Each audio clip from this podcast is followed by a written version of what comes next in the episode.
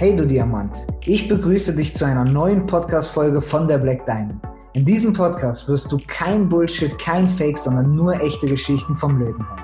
Und du wirst sehen, dass die erfolgreichen Menschen genau daher kommen, wo du und ich herkommen. Du wirst hören, wie du es genauso schaffen kannst, ein erfolgreiches, gesundes und glückliches Leben zu führen. Ich danke dir und wünsche dir viel Spaß bei der Podcast-Folge.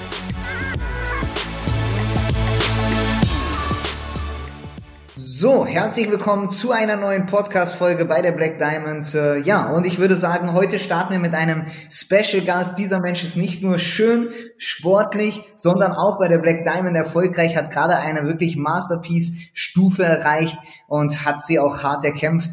Und ja, er ist Ex-Profi-Tennisspieler, also wirklich ein hochklassiger Tennisspieler, Ex-Model, wenn ich das mal so sagen darf, sieht heute im hohen Alter auch noch gut aus. Man erkennt das Model sein. Ja, und äh, mit seinem Biss und so weiter schon lange, lange bei der Black Diamond mit dabei. Und darauf sind wir sehr, sehr stolz, dich mit dabei zu haben. Und damit begrüße ich dich. Hallo, lieber Ralf Steimel.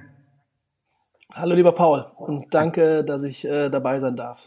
Sehr, sehr gern. Okay, würde ich sagen, starten wir rein. Also, das heißt, holen wir mal ein bisschen ein paar Sachen raus. Wer bist du überhaupt? Was hast du gemacht? Was dich, hat dich hier hingebracht? Und äh, ja, was hat dich so erfolgreich gemacht? Das ist ja wichtig für die anderen, dann auch irgendwo zu verstehen.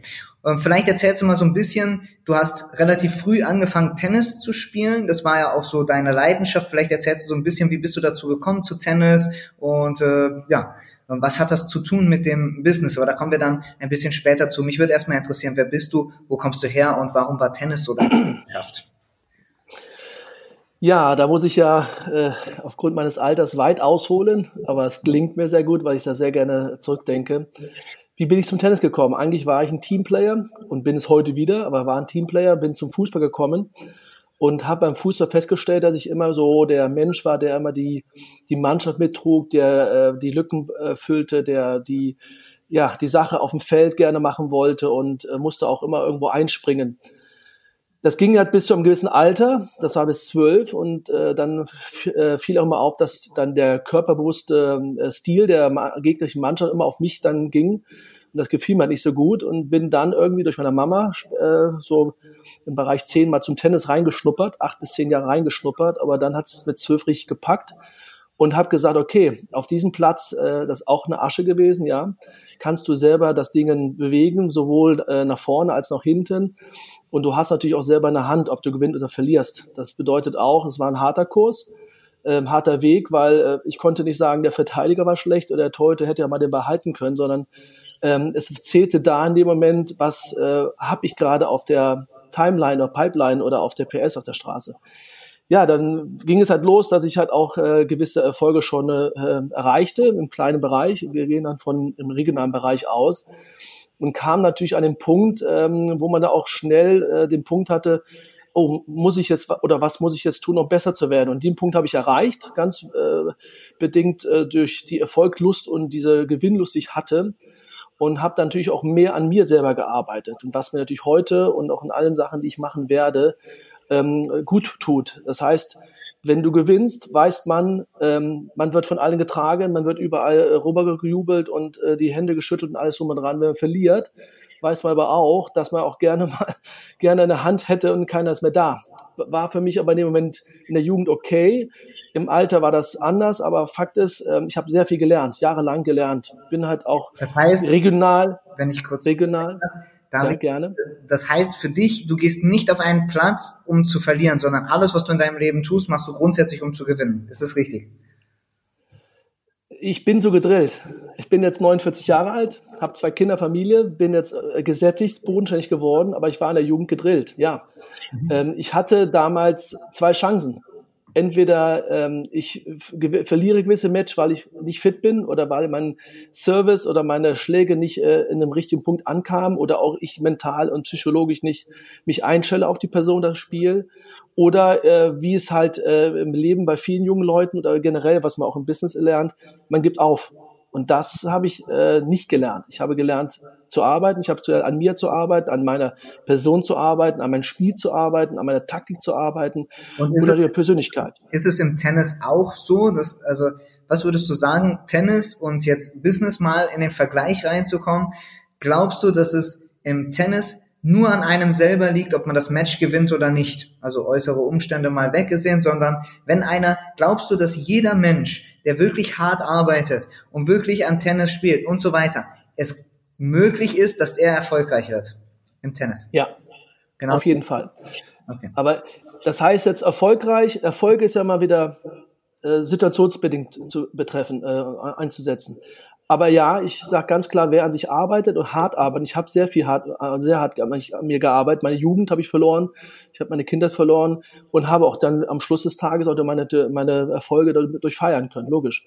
Mhm. Und habe auch bewiesen, wenn man hart arbeitet, es war halt teilweise zwei, vier, sechs Stunden am Tag, auch äh, sechs, sieben Tage die Woche mit äh, Turnieren, mit äh, ähm, Auswärtsreisen, ja, äh, Camps in Mallorca zweimal, ja, ich habe das gemacht, ich habe es auch äh, genossen, ich erinnere mich gern zurück, aber die Erfolge haben mir recht gegeben. Und ohne Leistung, ohne etwas zu tun und verzichten, ähm, wird man nicht erfolgreich, egal was man im Leben tut, egal was man macht, auch im Tennis. Was glaubst du, was der größte Verzicht in diesem Business ist, wenn man das jetzt vergleicht? Du sagst verzichten, finde ich ein gutes Wort. Das heißt, im Tennis hast du verzichtet auf deine Jugend. Wahrscheinlich bist du nicht in die Disco gegangen und hast gefeiert, sondern du hast wahrscheinlich Tennistraining gehabt und musstest fit sein. Ich kenne das ja selber vom Fußball auch. Wenn du dann Alkohol getrunken hast, dann hat es gar nicht mehr funktioniert. Und äh, ja, also das heißt, damals war so diese Dinge, worauf wir verzichten sollten, mussten dafür. Es war der Preis einfach. Und was glaubst du, was heute im Business der größte Preis war? Was war für dich die letzten drei Jahre der größte Preis, den du gezahlt hast, damit du heute da bist, wo du bist? Oh, ja, das war zu lernen, wieder zurück zum Team, Teamplayer zu werden, mhm. zu lernen, äh, sich nicht äh, in den Vordergrund zu stellen, dass ähm, ähm, alles du alleine machen und schaffen kannst. Das geht äh, hier in diesem Business bis zu einer gewissen Grenze. Und wenn du da Egoist bleibst und wenn du da in dem Punkt bleibst, ich mache das allein, ich schaffe das allein, bevor und ich warte nicht auf die anderen, ähm, kommst du erfolgreich bis zu einem gewissen Punkt, aber du kommst nicht über den Punkt hinaus in diesem Business. Da will ich ja hin. Ich möchte gerne dahin, wo ich auch was zurückgeben kann. Das ist halt finanzielle Freiheit beziehungsweise finanzielle Unabhängigkeit und Dinge, die auch ähm, dann später einem Spaß und Sinn macht und Familiezeit. Und das geht nicht ohne ein Team. Es geht nicht, indem dir geholfen wird und wo du auch helfen kannst, Beziehungen aufbauen. Äh, ich meine, gehen wir wieder zurück zum Sport. Äh, Im Fußball hast du Beziehungen zu deinen Mitspielern aufgebaut, sonst funktioniert das nicht. Deswegen sehe ich das auch ganz anders, wenn einer erfolgreich ist. Im Tennis gab es keine Beziehung. Wenn ich auf dem Platz ging, war das mein Gegner und ich musste lernen, äh, an diesem Tag mein Bestes rauszuholen, damit ich das gewinne. Und wenn du jahrelang darauf gedrillt wirst, musst du jetzt hier mein Business wieder runterschrauben und sagen, nee, du bist nicht auf dem Tennisplatz. Du bist hier in einem Business, wo du anderen Menschen helfen kannst, äh, das zu erreichen, was du selber erreichen möchtest. Mhm. Das ist, glaube ich, ein ganz, ganz wesentlicher, wichtiger Punkt. Persönlichkeitsentwicklung. Mhm. Die ist hier äh, ganz, ganz hoch geschrieben. Da habe ich im ersten Jahr nicht so gesehen oder nicht so ähm, äh, ernst habe ich es schon genommen, aber nicht gewusst, wo, wo, wo setze ich die Schrauben an und habe irgendwann das gelernt, okay, da muss ich Schraube ansetzen, hier und muss auch dabei sein, Black Diamond und äh, natürlich auch deine Person und äh, wenn ich auch den Namen Theresa äh, da nennen darf, sind Personen, die auch einem helfen und auch zeigen, es geht nur miteinander und nicht gegeneinander. Mhm. Ja, bleiben wir mal bei dem Thema so Tennis. Also das heißt, du hast ja dich äh, so fokussiert ja jetzt mittlerweile auf, also du bist heute Tennistrainer. Ähm, das heißt, du hast äh, ähm, ja, dich so festgebissen oder das Thema, worunter ich dich kenne, ist ja meistens das Thema Kinder. Ja, also du bist, äh, glaube ich, der kinderliebste Mensch, den ich kenne und irgendwie sprichst du auch deren Sprache. Also wenn du dich mit Kindern unterhältst, hört sich das für mich an, als wenn du äh, die wie Erwachsene behandelst und das finde ich ja gut. Also du behandelst sie einfach äh, so ganz normal und äh, ja, das ist, glaube ich, so einer deiner, deiner ja, tiefsten Themen oder das, was dich am meisten antreibt, glaube ich.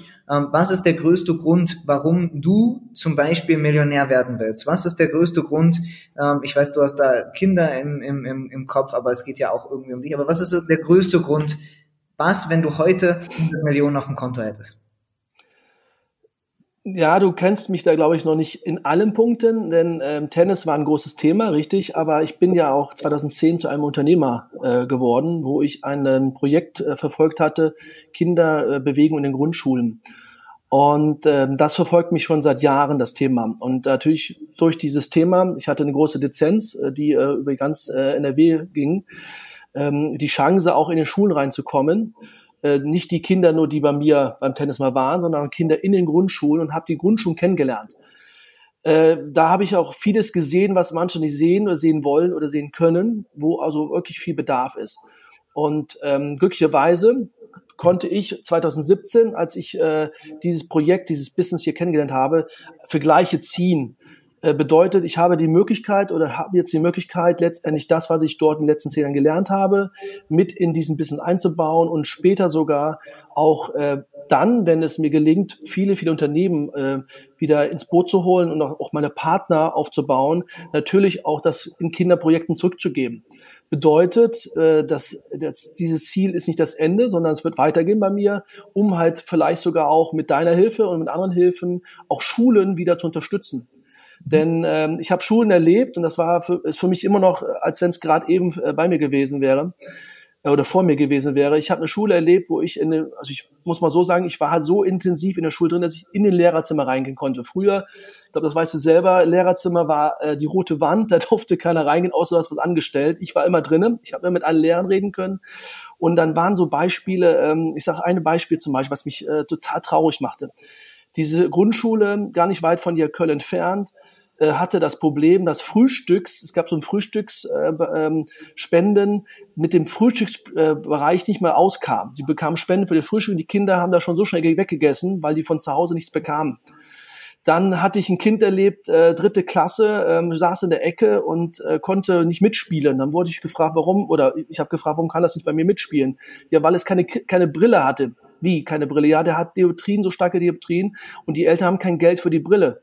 Das heißt, wie das Kind hat die Brille nicht, die Eltern haben das Geld für die Brille nicht, und aber die Eltern gibt es und das Kind kann nicht hier mitspielen. Mhm. Also ich habe Sachen erlebt in den Schulen, wo ich sage, Mensch, äh, wenn es mir gelingen wird, und das wird mir gelingen, irgendwie da in dem Bereich tätig zu werden, was zurückzugeben, was ich in der Kindheit ja hatte. Äh, ich konnte Tennis spielen. Ich durfte viele reisen, ich durfte Sachen machen. Und es gibt Kinder, die können es nicht. Das, da müssen wir noch nicht mal aus dem Tellerrand äh, Deutschland rausschauen, sondern in Deutschland selber. Dann wäre das für mich ja eine, eine sinnvolle Maßnahme, auch mit den Geldern, die man haben, äh, wieder zurückzugeben, weil da sind wir ganz nah dran. Das ist, wie gesagt, Luftlinie äh, zehn Kilometer und wir haben das Beispiel. Und ja. ich finde das sehr, sehr traurig. Sehr, sehr geil. Aber das ist deine Ambition und das werden wir ganz sicher machen. Aber du hast mir auch mal eine Geschichte erzählt, die hat mich berührt, äh, dass du warst, glaube ich, hast ein Tenniscamp veranstaltet und wir haben ja schon 30.000 damals an äh, das Kinderheim Pauline in Siegburg gespendet, also solche Sachen gemacht. Und es hat mich damals auch sehr berührt, weil ich ja auch die Geschichten erzählt bekommen habe von den Kindern, die dort leben. Und das ist auch einer der größten Motivationen, glaube ich, für viele, die hier in diesem Business sind oder überhaupt Geld zu verdienen, viel Geld zu haben, um wirklich Geld in einen Fluss, in eine Energie wieder zurückzubringen. Und das war eine Geschichte, vielleicht erzählt sie noch mal kurz zum Schluss, weil ich glaube, das war so der Moment, wo ich verstanden habe, welche Reise du hier machen möchtest ist. Und äh, ja, genau. Weißt du noch, welche Geschichte ich meine? Du hast einen Tennis ja. Und, äh, ja, vielleicht erzählst du die noch. Ja, über die Geschichte oder über die Sache musste ich immer wieder schmunzeln. Ähm, richtig, hatte, ähm, als ich im Tennisprojekt noch drinne war, hatte ich äh, einen Anruf von äh, der Stadt Siegburg, ob, und ich war in dem Bereich Siegburg der bekannteste Trainer und auch was Tenniscamps in den Sommerferien betraf. Ich habe immer zwischen 80 und 160 Kinder in den Ferien betreut mit vielen, vielen Betreuern und vielen Sachen dabei. Und dann bekam ich einen Anruf, ähm, ob ich mir vorstellen könnte, 10, 20 Kinder zu betreuen. Ich sag ja, natürlich, warum denn nicht? Was, worum geht's denn genau? Ja, da müssen wir uns aber treffen, weil das ist speziell. Es wurde auch über eine Stiftung geregelt. Dann sage ich, okay, ich komme gern vorbei. Und dann habe ich mir das in der Schule angehört und äh, dann wurde mir äh, über die Frau Boddenberg damals, wurde mir halt das vorgetragen, auf was ich achten muss und um was es geht. Sage ich, okay, und da dachte ich, welche Kinder geht's denn? Ja, das geht, äh, kann ich jetzt auch wahrscheinlich hier sagen. Darf ich das sagen, die Schule? Darf ich ja, ja. Also es geht um das Mallinckrodt-Internat, Kinderinternat in Siegburg. Und dann wurde mir ähm, berichtet, wo die Kinder herkommen, welche Kinder ähm, ähm, inwiefern äh, gestört sind oder Probleme haben. Und da wurde mir auch erstmal bewusst, nochmal, ich komme aus der Komfortzone Tennis, aus, mit Familie mit ähm, im mittelständischen und oberen Bereich äh, im Verdienst. Und dort hatte ich Kinder zu tun gehabt, wo ich erstmal die Geschichte von den Kindern lernen musste, die Eltern erstmal kennenlernen musste, um zu verstehen, was in den Kindern passiert was los ist. Ähm, da waren Kinder dabei, sage ich mal ganz deutlich, ganz süße Kinder, man, man, es fiel gar nicht so auf, nur die Geschichte selber dahinter musste ich sehen, um zu dass, dass sie geschockt waren, dass die ängstlich waren, dass die äh, ähm, ja, sie waren zärtlich süß, aber sie waren nicht greifbar, weil sie einfach geschockt und einfach nicht mehr kindlich sind. Und ähm, ich sage mal Beispiele. Äh, ich hatte immer, ähm, ich durfte also nur fünf Kinder, also 20 Kinder habe ich betreut, aber fünf Kinder muss ich aufteilen auf meine verschiedenen Wochencamps.